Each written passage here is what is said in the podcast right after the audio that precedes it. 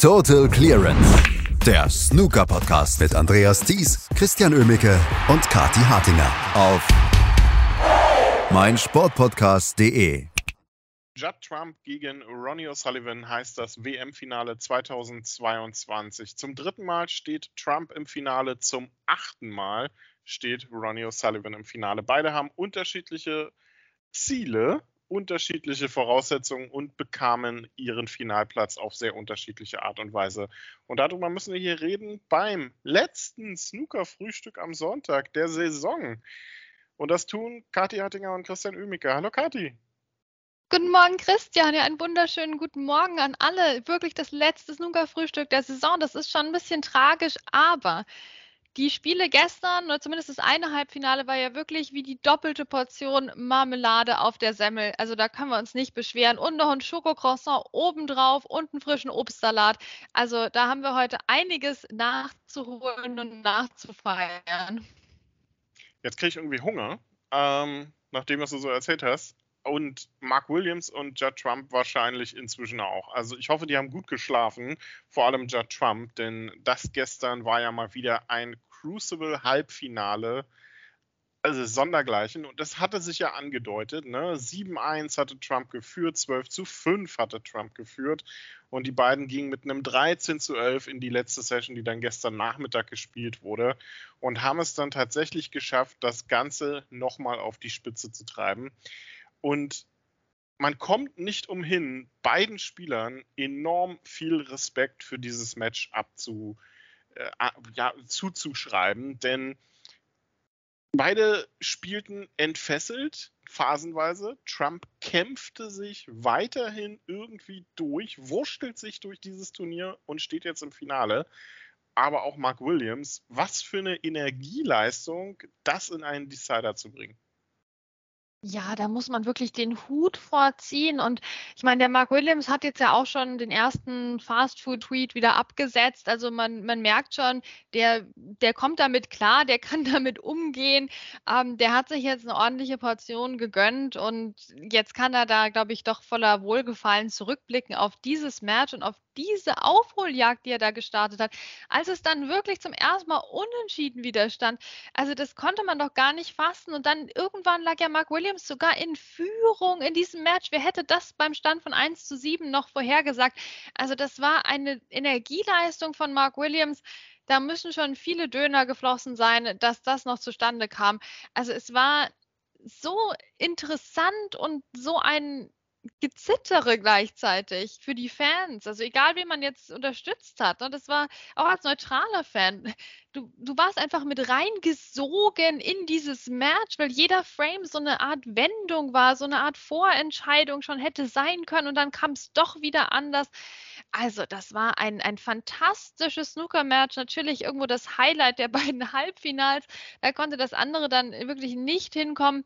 Ähm, aber was haben wir bitte gesehen? Dann auch, also meine Güte, die letzten Frames, es war so viel los. Wir könnten jetzt jeden Frame einzeln nacherzählen. Also auch zum Beispiel die 137 in Frame 28 hier von Mark Williams, ähm, die 138 in Frame 30 von Mark Williams. Wie souverän war das denn bitte? Und dann Frame 31 hat er sich so knapp geholt. Also das war ein, das war ein grandioser Frame. Ich habe den so gerne gesehen. Ähm, Judd Trump hatte, hatte wirklich so fantastische Einzelbälle gespielt, ein Cross-Double gespielt. Ähm, es, es war wirklich Trump, wie man ihn halt kennt und wie man ihm auch so gerne bei seiner Arbeit zusieht, was er da an einzelnen Bällen gelocht hat, aber es kam nicht so richtig das Break bei rum. Und dann hatten wir dieses grandiose Snooker-Duell, wo sie sich gegenseitig immer wieder gesnookert hatten. Ah, und, und Judd Trump, war so raumgreifend irgendwie in diesem Frame. Ja, also der war so tischbeherrschend, weil er wirklich über den gesamten Tisch diese Bälle gelocht hat. Sie hatten sich da wirklich nicht einfach gemacht. Und es war eben taktisch so hochklassig. Und dann aber auch Mark Williams, der sich den Frame ja geholt hatte, dann ähm, stark braun über den ganzen Tisch gelocht, um sich diesen 31. Frame zu holen. Für mich war das so ein Highlight-Frame, auch wenn da keine 138 dabei war. Also es war ja, ein, ein grandioses Duell. Dann wurde es ein bisschen nervöser, müssen wir schon auch sagen. Es kamen dann ein paar Nerven ähm, zustande und Judd Trump auch wieder mit einem langen Ball den Entscheidungsframe erzwungen im 32. Frame. Also dieses, dieses Raumgreifende, wo Judd Trump wirklich den gesamten Tisch einfach beherrscht, das war sehr beeindruckend. Das hatten wir wenig gesehen bis dato und das hat ihn dann in diesen Entscheidungsframe katapultiert und der war natürlich auch nochmal sehr, sehr interessant anzusehen, oder Christian? Ja, ein bisschen ähnlich vom, ähm, vom taktischen Verlauf her. Vor allem, ähm, man muss ja Judd Trump zugutehalten, ne? der führt mit 12 zu 5 in diesem Match, hat eigentlich alles im Griff, spielt Centuries, spielt hohe Breaks und dann holt Mark Williams elf Frames, während Judd Trump nur noch drei Frames gewinnt. Also man hätte ja zu dem Zeitpunkt mit 16 zu 15, also einen Frame noch benötigt für den Finaleinzug, geht Mark Williams erstmals in diesem Match wieder in Führung. Da hätten, glaube ich, sehr wenige noch auf Judd Trump gesetzt zu dem Zeitpunkt. Ne? Der hat ja eigentlich nicht viel falsch gemacht über, das Match, über den Matchverlauf hin, aber Mark Williams, was der an Bällen gelocht hat, wie der sich reingehängt hat in dieses Match, das ist schon Wahnsinn. Aber dann Judd Trump den Entscheidungsframe erzwungen und mit seinem Matchplay den dann auch geholt. Also das ist schon enorm beeindruckend, jetzt äh, unabhängig vom Decider, auf den wir gleich noch zu sprechen kommen. Aber so diese Energieleistung auch von Judd Trump, äh, wo er die hergenommen hat. Also ich, ich ziehe durch die gesamte Weltmeisterschaft meinen Tweet von gefühlt ähm, dem zweiten Tag der WM, dass es beeindruckend ist, dass Judd Trump noch dabei ist. Das ist immer noch beeindruckend und er steht im Finale. Ja, der hat sich gestemmt gegen diese Geschichte. Der hat sich gestemmt gegen die größte Halbfinalaufholjagd aller Zeiten im Crucible. Und Mark Williams war wirklich auf Kurs. Der hat sich gestemmt gegen die eigenen Nerven, als es dann zum Schluss nochmal knapp wurde und als er dann plötzlich mit dem Rücken zur Wand stand, ja, der hat sich gestemmt gegen alles und das war wieder dieser und trotzdem Judd Trump. Na, er wurde quasi überrollt von Mark Williams über weite Strecken des Matches hinweg ähm, und trotzdem konnte er mithalten und trotzdem hat er dann mal wieder so ein, so ein Frame eingestreut, also Frame 23 mit der 113, Frame 25 mit der 64 ne? und trotzdem war er eben noch so ein bisschen dabei im Match, ähm, hat sich geschickt da noch ein bisschen was zusammen zusammengeklaubt, obwohl Mark Williams unschlagbare Snooker gespielt hat zu dem Zeitpunkt. Ja, und trotzdem hatten wir dann den Entscheidungsframe. Und auch der, ja, das, es sprach nicht viel für Judd Trump. Man hat ihm tatsächlich auch die Nervosität mal angesehen, ähm, würde ich jetzt behaupten, ne? Küchenpsychologie mit Kathi. Also man hat es ihm schon angemerkt und er hat sich trotzdem dagegen gestemmt und hat sich diesen Entscheidungsframe noch geholt. Also das war wirklich eine weltmeisterliche Leistung von Judd Trump. Ähm, er hat den Mark Williams, er hat dem Stand gehalten. Und das hatte bisher niemand geschafft. Das hatte auch Yan Ming Chao mit seinem Matchplay nicht geschafft. Ja Trump hat an den richtigen, ja, an den richtigen Punkten im Match dann noch so ein, so ein Streuselchen Genialität mehr eingestreut. Und das hat ihn letztlich dann über die Ziellinie katapultiert. Wirklich beeindruckend. Absolut. Also es, es war auch ein, äh, zunächst ein bisschen Glück dabei am Decider. Ne? Der erste Einstieg mit einem horrenden Flug, den er da bekam, wo dann die ersten Pünktchen kamen und er hat er sich ja so peu à peu abgesetzt und dann aber auch wieder mit einem fantastischen Cross-Double, ähm, wo, die, wo die rote an der Bande lag und er die wirklich komplett in die rechte untere Tasche gezimmert hat mit einem Wahnsinnsball war das, äh, den Einstieg zu schaffen, dann nochmal zu dem Zeitpunkt und die dann dafür zu sorgen, dass Mark Williams Snooker braucht. Also das war schon eine sehr, sehr starke Leistung und dann auch abgewehrt die, die Snooker-Versuche, die Mark Williams dann nochmal gestartet hat, die ja leider dann auch nicht mehr ganz so präzise waren wie davor. Nervosität wird da wahrscheinlich auch ein bisschen eine Rolle gespielt haben oder der langsam laufende Tisch, denn man hatte das Gefühl, Mark Williams war da einige Male dann einfach so ein Tick zu kurz. Und Judd Trump hat es dann tatsächlich mit einer fantastischen Blauen am Ende dann geschafft, ähm, für den Endstand zu sorgen. Also tolles Match, tolles Duell. Und man hatte natürlich vorher, vor allem nach den ersten zwei Sessions, nicht erwartet, dass das hier über die volle Distanz geht. Jetzt ist natürlich die Frage, ne, wie viel Kraft hat Judd Trump da gelassen in diesem Match?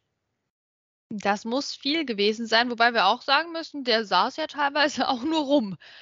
Also, wenn er es geschafft hat, das so ein bisschen zu meditieren, während so eines 137er Breaks oder 138er Breaks von Mark Williams, dann, äh, dann ist er vielleicht jetzt voller Energien und das ist ja auch möglich. Naja, ich meine, der Judd Trump ist ja irgendwo noch jung. Klar war das eine große Energieleistung jetzt, aber also daran soll es doch jetzt eigentlich nicht scheitern gegen Ronnie. Ich meine, es gibt viele Dinge, an denen es scheitern kann, verstehe mich nicht falsch. Aber da, also jetzt an der Müdigkeit würde ich das jetzt nicht so unbedingt festmachen, weil es war ja immerhin zum Glück die Nachmittagssession. Das war zwar dann fast die Abendsession, sie mussten die Abendsession ja auch 15 Minuten später starten, aber es war trotzdem jetzt nicht um 1 Uhr nachts dieser Decider. Und das hat, glaube ich, beiden auch gut getan. Und deswegen hatten wir, glaube ich, auch wirklich so eine Spielfreude bis zum Schluss, wo eben noch um Snooker gekämpft wurde, auch in Frames zuvor. Haben wir schon gesehen, im 32. wie Mark Williams ähm, noch um Snooker gekämpft hat. Das war auch nicht besonders erfolgreich. Also das war vielleicht die größte Schwachstelle tatsächlich von Mark Williams Matchplay, dass er einfach es selten geschafft hat, noch irgendwie Druck auszuüben und jetzt wirklich glaubhaft zu machen, dass er sich hier diese Foulpunkte noch holen könnte in ausreichender Menge.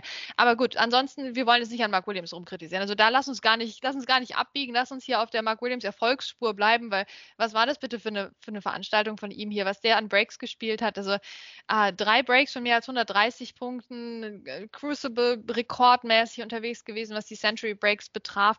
Also das war ein, ein Filet Mark Mark Williams, das war allererster Güte und den werden wir hoffentlich noch weiterhin auch erleben. Das ist einfach, das ist dann wirklich so dieses unbesiegbare Snooker und diese Aura der Klasse von 92 und das wollen wir noch weiter sehen, oder? Ja, ich glaube, einen Abgesang auf die 92er brauchen wir jetzt nach der WM definitiv nicht oder nach der Saison kann man eigentlich sagen, definitiv nicht machen. Wenn die alle drei im Halbfinale der WM stehen, dann äh, werden die wahrscheinlich von einem Karriereende erstmal noch ein Stück weit entfernt sein. Schatz, ich bin neu verliebt. Was? Da drüben. Das ist er. Aber das ist ein Auto. Ja, eben. Mit ihm habe ich alles richtig gemacht. Wunschauto einfach kaufen, verkaufen oder leasen. Bei Autoscout24. Alles richtig gemacht.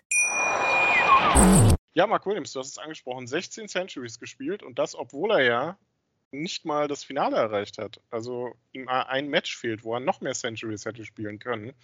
Trotzdem den Rekord von Hendry eingestellt. Rekord von Hendry ist vielleicht auch eine gute Überleitung, denn der Gegner für Judd Trump im Finale ist niemand Geringeres als Ronnie O'Sullivan und das war dann gestern eher so das erwartete Business. Ne? Wir haben am Nachmittag dann das Drama gehabt und am frühen Morgen, beziehungsweise also einer Morgensession und am Abend dann eher so den erwarteten Verlauf.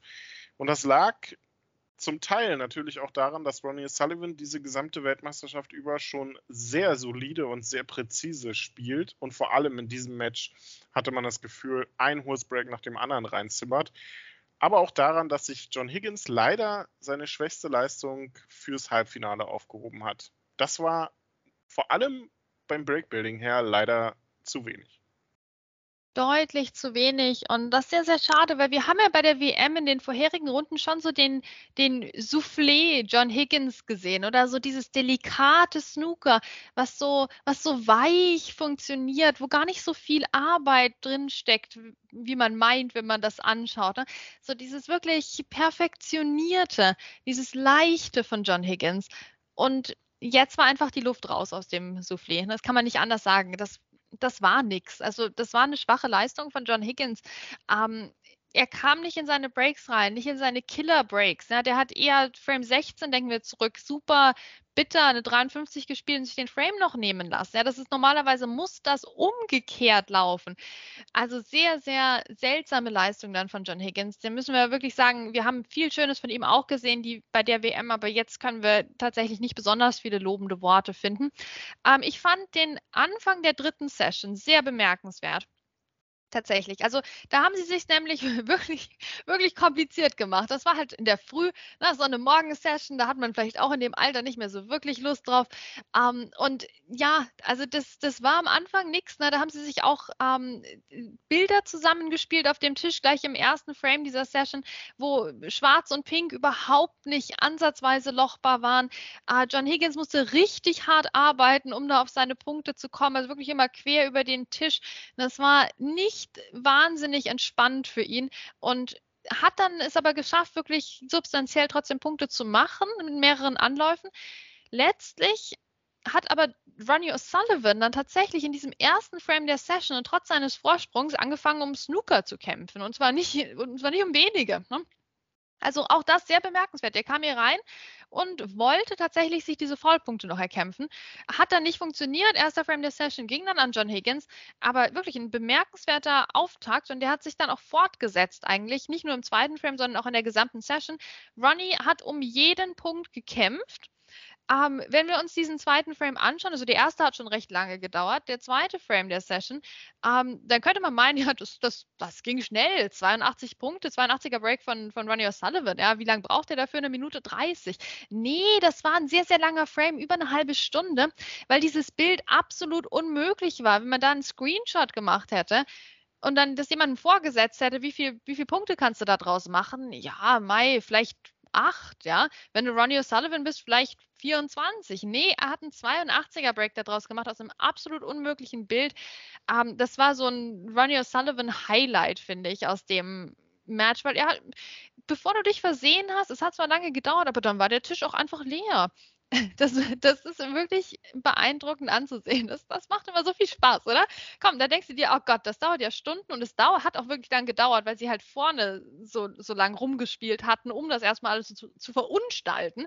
Aber dann, als Ronnie O'Sullivan drin war, da ging es so, zack, ja Mensch, hier, der geht jetzt weg. Ach, und dann war, hat das alles so Sinn ergeben. Ja? Dieses völlig unmögliche Bild hat Sinn ergeben und Ronnie O'Sullivan hat sich das zu eigen gemacht und diesen Frame geholt. Und für mich war das wirklich schon die Vorentscheidung, weil wie willst du den dann schlagen?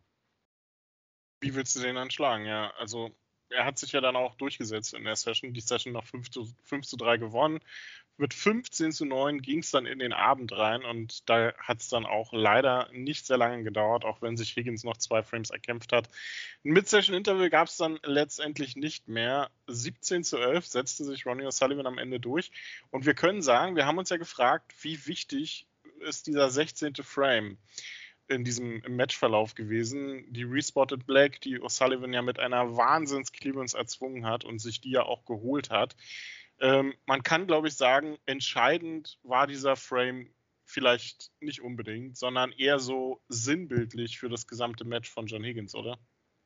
Genau, also das Match ist John Higgins nicht in einem Frame entglitten, nicht mal im 16. Das Match ist John Higgins weggebröckelt so peu à peu, da mit all den Chancen, die er nicht genutzt hat, wo er nicht genug Punkte gemacht hat, mit all der extra Arbeit, die er sich aufgeheizt hat, wenn es halt nur 51 Punkte sind. Und du musst selbst, wenn du den Frame holst, dann nochmal ausholen, nochmal reinkommen. Ähm, da, peu à peu ist das weggebröckelt und Ronnie O'Sullivan hat sich nie aus der Ruhe bringen lassen, war präsent, war da, hat sich bemüht, das hat man an verschiedensten Stellen gesehen, hat nicht aufgesteckt und hat diverse unmögliche Clearances gemacht. In Frame 16, in Frame 18.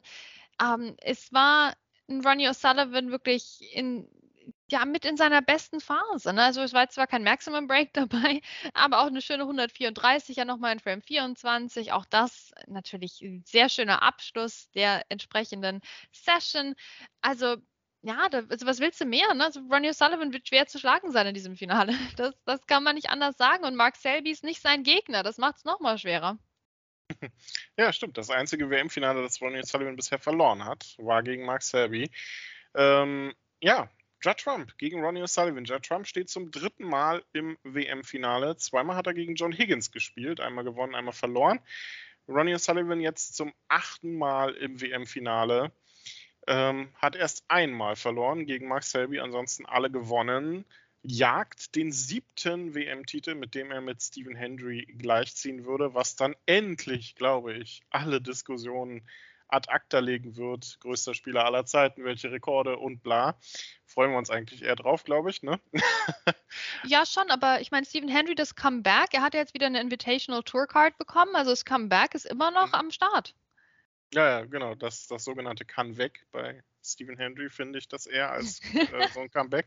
Aber es ist ein anderes Thema. Also äh, meine Meinung dazu, um das kurz abzuhandeln, also wenn er jetzt nicht deutlich mehr spielt, als er das mit seiner ersten Invitational Tour Card getan hat, dann ähm, weiß ich nicht, äh, sollte man da vielleicht nicht unbedingt nochmal eine Tourkarte hingeben, wäre jetzt so meine Meinung. Also da muss schon deutlich mehr kommen, finde ich. Ist er dann auch irgendwie schuldig, gerade wenn man es so toll ankündigt, wie das ja gemacht wurde vor zwei Jahren. Bin Geht ich sehr mir gespannt. genauso. Geht mir genauso, Christian. Ich meine, ich hätte ihm jetzt schon keine mehr gegeben. Also ich bin dem Stephen Henry emotional nicht besonders verbunden, ganz ehrlich, weil der halt auch sehr, sehr gut war, bevor ich ein sehr, sehr großer Snooker-Fan war. Also für mich hat sich das nicht erschlossen, weshalb man ihm jetzt nochmal eine Chance gibt. Aber du, äh, du, hast absolut recht. Also das muss jetzt die letzte Chance sein, außer wir sehen wirklich ein Comeback. Aber komm, schau mal, Ronnie O'Sullivan, wenn er uns jetzt zuhören würde, der wäre jetzt ja schon sauer auf uns. Oder jetzt sein Finale und wir reden nur über Stephen Henry. Das geht doch nicht. Das stimmt, absolut. Äh, wollen wir noch kurz über Jimmy White reden? Dann hätten wir das auch, aber egal. So. Es ist auf jeden Fall ein, ein Finale, wird von Olivier Mathieu geleitet, ähm, was über zwei Tage gehen wird. Heute acht, Session, äh, acht Sessions, acht Frames und neun Frames. Morgen dann nochmal acht und maximal zehn weitere. Aber die große Frage ist, wer holt das Ding jetzt am Ende? Ich, ich würde das ja im Normalfall, wenn ich so die Leistungen dieser WM bisher sehe, als so, weiß ich nicht, 70, 30 ansehen für Ronnie O'Sullivan. Oder sagen wir zwei Drittel Ronnie O'Sullivan, ein Drittel Trump. Aber das hätte ich gefühlt in jedem Match, was Trump bei diesem Turnier bisher bestritten hat, genauso gesagt. Und das macht es so unfassbar schwer, finde ich. Und zweite Frage gleich dazu wie glaubst du, Trump hat 92 Frames gespielt, um ins Finale zu kommen. Ronnie nur 78, 14 Frames Unterschied, das ist schon eine Menge. Das sind so ja, mindestens vier Stunden Spielzeit sogar. Ähm, glaubst du, es könnte nochmal äh, entscheidend werden? Also ich tue mich wirklich schwer, hier eine Prognose abzugeben. Also Christian, ich würde mal sagen, der Weg ist das Ziel. Ja, um nochmal hier auch das Phrasenschwein zum Saisonabschluss zu bedienen. Der Weg ist das Ziel. Wie lange wollten wir das bitte schon? Wir wollten schon so lange mal ein richtig großes WM-Finale Trump O'Sullivan, oder? Das war doch jedes Jahr schon mal so sowas, wo man so heimlich drauf gehofft hat. Sogar wenn es gar nicht möglich war vom Draw her. Da hat man so ein bisschen drauf gehofft. Vielleicht ändert sich doch noch was und wir haben die beiden mal im Finale. Weil Judd Trump sieht sich ja schon so ein bisschen als Nachfolger von Ronnie O'Sullivan. Ähm, andere sind da skeptisch. Ja, wir brauchen aber irgendwo auch einen Nachfolger von Ronnie O'Sullivan.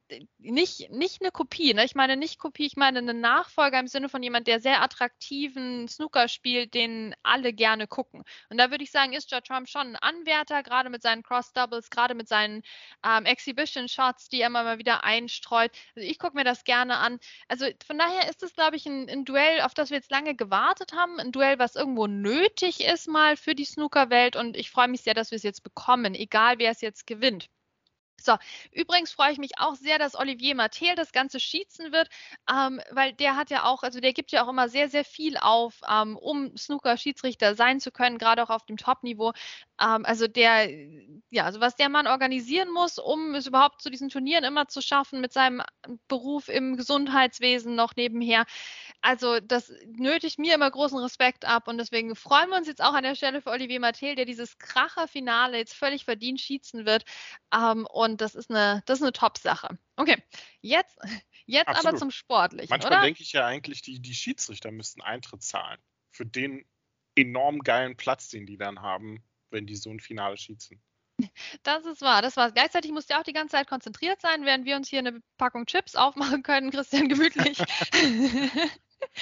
Aber er hat dafür auch ein schickes Outfit dann. Also ja, ich bin auch, hm, ja, es ist, ist schon nicht schlecht. Also jetzt vor allem, wo sie die Pressetribüne im Crucible ja abgebaut hatten bis zum One-Table-Setup, ist äh, die Schiedsrichterposition doch nochmal attraktiver geworden. Ne? Ähm, das, wird, das wird aber auch gleichzeitig natürlich eine Hammer-Stimmung des Jahrhunderts werden bei dem Finale. Also wird auch natürlich vom Publikumsmanagement her anspruchsvoll. Aber das schafft der Olivier. Also Grüße gehen raus an der Stelle. Es wird ein super Finale auch von der Schiedsrichterseite. Komm, Christian, mach du die Analyse jetzt. Die Analyse, ja. Wie, wie gesagt, ich tue mich schwer, muss ich wirklich sagen. Ich habe äh, ich habe Judd Trump weder vor dem Turnier noch vor jedem Match, das er bei diesem äh, Turnier gespielt hat, so wirklich auf dem Zettel gehabt. Das einzige Mal, wo ich mir sicher war, okay, das wird was, war, als er nach der ersten Session 7-1, nach der zweiten Session 11 zu 5 gegen Mark Williams geführt hat. Und selbst das ist ja fast noch in die Hose gegangen. Also ähm, ich, ich sage dazu, glaube ich, nichts, weil die, ich glaube, viele Zeichen sprechen für Ronnie O'Sullivan in diesem Finale. Aber wenn Judd Trump bei dieser WM 1 bewiesen hat, dann, dass man ihn derzeit nicht abschreiben kann. Und das ist äh, eine enorme Entwicklung, die Judd Trump da auch gemacht hat in den letzten Jahren. Der ist ein anderer Spieler geworden. Und ähm, das ist äh, sehr gut, dass das so ist. Und da ist Snooker einfach auch in guten Händen. Also egal wer das Match gewinnt, beide haben bei dieser Weltmeisterschaft sehr viel richtig gemacht. Beide haben ein tolles Turnier abgeliefert. Und jetzt kann es eigentlich nur heißen, möge der, möge der Bessere gewinnen oder der Bessere an den zwei Tagen, oder? Ganz genau. Ja, also es spricht natürlich von der Statistik her auch einiges für, für Ronnie O'Sullivan. Ne? Ähm, er spielt eben nicht gegen Mark Selby, er spielt gegen jemanden, der ihm liegt vom Spielstil her. Und Ronnie O'Sullivan hat teilweise unschlagbares Snooker gezeigt. Hier die 82er-Geschichte dagegen John Higgins ist für mich wirklich der beste Beweis. Du kannst ihm hinstellen, was du willst, der kann den Tisch abräumen. Gar kein Problem. Auch die langen Einsteiger kamen, ja. Das war ja auch so mal so eine Baustelle bei Ronnie O'Sullivan vor ein paar Jahren. Also die kamen ja in weiten Strecken auch wirklich brav brauchbar. Und trotzdem steht Judd Trump in diesem Finale und trotzdem wird er einen Weg finden, dem etwas entgegenzusetzen. Also eher als eine Siegerprognose würde ich einfach die Hoffnung hier gerne loswerden, dass wir vielleicht tatsächlich nochmal einen Entscheidungsframe sehen werden.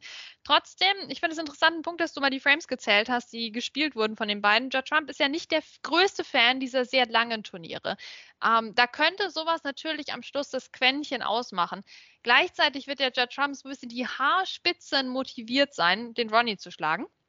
Und Ronnie O'Sullivan haben wir auch schon gesehen in der jüngeren Vergangenheit, der, wenn jemand gegen ihn ein Feuerwerk abbrennt, auch mal dann sich zurücklehnt in Finals gerade und sagt, ja Mensch, du bist richtig gut, hol dir das Finale. Na, äh, das ist völlig verdient und äh, dann ist es auch okay, wenn ich verliere. Also wenn wir den Ronnie O'Sullivan vielleicht in der vierten Session sehen, dann hat George Trump wirklich beste Chancen. Ja, und ich meine nicht jetzt in dem Sinne, dass, dass Ronnie sich nicht mehr bemühen würde oder kein Snooker mehr spielen würde oder sowas, sondern einfach, ich hatte das Gefühl, er hat eine sehr viel Anerkennung für den Gegner und das ist vielleicht mental jetzt nicht das Optimalste, um was aus sich rauszuholen. Ähm, ja, also völlig sozusagen unbewusst. Ne? Ich würde niemals sagen, dass, dass Ronnie dann einfach, weiß ich, das Spiel quasi aufgibt. Nein, nein, nein, aber so subtil auf der, auf der emotionalen Ebene, ähm, dann vielleicht sich doch denkt, Mensch, der Joe Trump, der macht aber einen super Job hier mit den hohen Breaks, die er vielleicht dann spielt. Ähm, ja, wer weiß es denn? Aber es könnte auch einen Entscheidungsframe geben. Das fände ich super. Ähm, es könnte auch eine Ronnie O'Sullivan Gala werden fände ich auch super. Also es kann eigentlich wenig schief gehen, weil dass die beiden sich jetzt hier über vier Sessions was zusammenstöpseln, das kann ich mir beim besten Willen nicht vorstellen, oder? Also das, das kann eigentlich gar nicht schief gehen, weil die beiden leben von ihren Breaks. Also ja, das, das, wird ein schönes Finale. Weg ist das Ziel und am Schluss werden wir einen Weltmeister haben. Ist doch auch schön. Ja, so kann man sagen. Decider wäre wirklich mal ganz nett. Den hatten wir zuletzt vor exakt 20 Jahren bei Peter Ebden gegen Stephen Hendry, 18 zu 17 damals ausgegangen für Peter Ebden übrigens. Ja, das äh, war das letzte Snooker-Frühstück bei dieser Weltmeisterschaft. Noch nicht die letzte Sendung. Wir haben noch zwei Tage. Und jetzt heißt es einfach nur genießen. Ronnie O'Sullivan holt er den siebten WM-Titel oder holt Judd Trump seinen zweiten WM-Titel. Wir werden es erleben, zwei vollgepackte Snooker-Tage nochmal mit einem hoffentlich fantastischen WM-Finale zwischen diesen beiden atemberaubenden Spielern, die übrigens auch gleichzeitig dann noch die Nummer 1 der Weltrangliste unter sich ausmachen werden. Auch das ist eine einfache Rechnung jetzt. Wer auch immer gewinnt, wird die Nummer 1 am Ende der Saison sein. Und damit hören wir uns morgen wieder. Danke euch fürs Zuhören, danke Kati und viel Spaß mit dem WM-Finale 2022 zwischen Judd Trump und Ronnie O'Sullivan, geleitet von Olivier Mathieu im Crucible Theater von Sheffield. Schatz, ich bin neu verliebt. Was? Da drüben. Das ist er. Aber das ist ein Auto. Ja, eben. Mit ihm habe ich alles richtig gemacht. Wunschauto einfach kaufen, verkaufen oder leasen. Bei Autoscout24. Alles richtig gemacht. Total Clearance. Der Snooker-Podcast mit Andreas Thies und Christian Ömicke auf meinsportpodcast.de. Schatz, ich bin neu verliebt. Was? Da drüben. Das ist er. Aber das ist ein Auto. Ja, eben. Mit ihm habe ich alles richtig gemacht. Wunschauto einfach kaufen, verkaufen oder leasen. Bei Autoscout24. Alles richtig gemacht.